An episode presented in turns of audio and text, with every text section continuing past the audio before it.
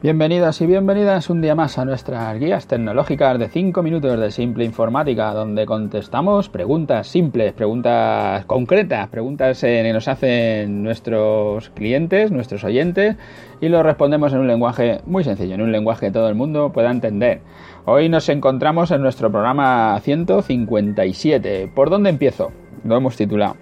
En el programa 92 que traíamos el tema de no tengo tiempo para la informática o no tengo tiempo para otras cosas, porque siempre era nuestra excusa, y hablábamos de las cosas urgentes, de las cosas importantes y de cómo íbamos dejando pasar lo que es importante por ir resolviendo solo lo que es urgente. Hoy uno de nuestros oyentes que nos dice, escuchó el programa y nos dice, vale, pues eh, tienes razón, te voy a hacer caso, pero es que no sé por dónde empezar. Y bueno, le a lo largo de, todo este tiempo que llevamos en Simple Informática, llevamos más de 20 años, hay con clientes que llevamos más de 20 años también que llevan con nosotros, pues hemos tenido muchos clientes ¿eh? con los que hemos empezado desde cero, si no en todas, en alguna de las partes de los negocios, ¿no? Y nos está, ahora cuando nos hacía la pregunta nos hemos planteado a ver si somos capaces de, a ver si le apetece a alguno de nuestros clientes y quiere que le hagamos alguna entrevista de algunos de ellos, de los que hemos empezado desde cero, para que, para que veáis que no, no es difícil, no es una cosa tan imposible. Mucha gente ha empezado desde cero, ¿no? Dicen, eh, dicen que para, hay un dicho, ¿no? Por lo menos que para ir de Madrid a China, pues vamos a tener que dar muchos pasos. Pero para empezar tenemos que dar el primero, luego el segundo y así ir, seguir de paso en paso hasta que llegues hasta China. Es que no hay otra fórmula, esa es la manera. Hay que dar un paso, el otro, el otro, el otro y hay que dar el primero, sea el que sea, ¿no? Con la informática siempre nos va a pasar lo mismo también.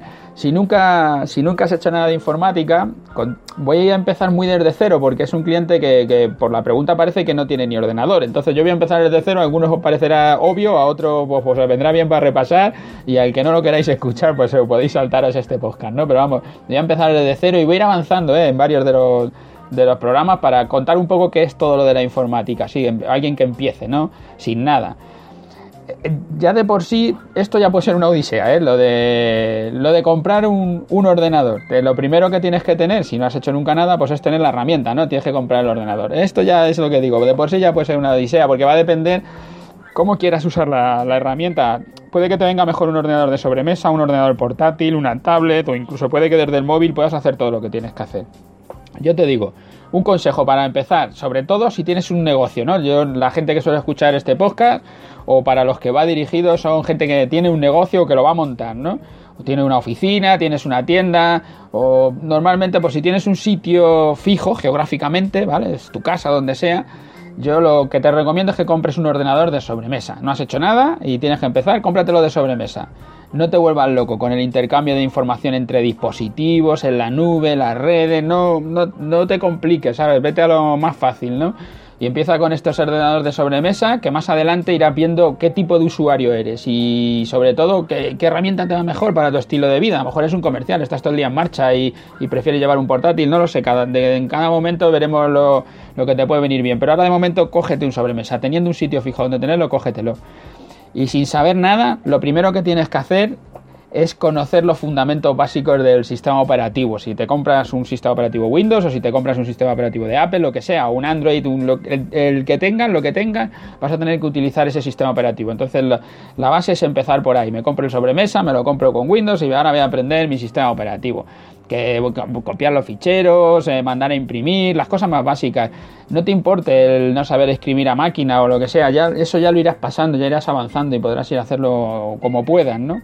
Aprender esto es muy sencillo y si te quieres apuntar a algún curso, cualquiera puede enseñarte a utilizar un sistema operativo. Todo el que usa ordenador lo hace y lo conoce. No tienes que ser el, mejor operario de sistemas operativos, solo tienes que saber usarlo y cualquiera de tu alrededor te puede enseñar además.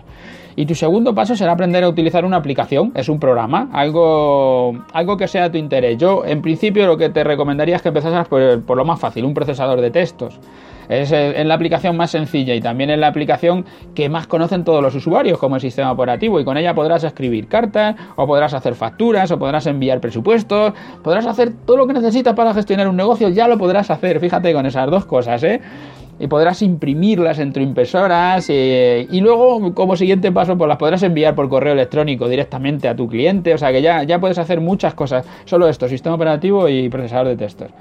Para poder utilizar el sistema operativo y la aplicación de procesador de textos como Word, seguramente te valga con reservarte en tu agenda una hora diaria durante dos semanas. Calcula cinco horas por cada una de las asignaturas de los aprendizajes y en 10 horas podrás controlar el sistema operativo y controlar el procesador de textos.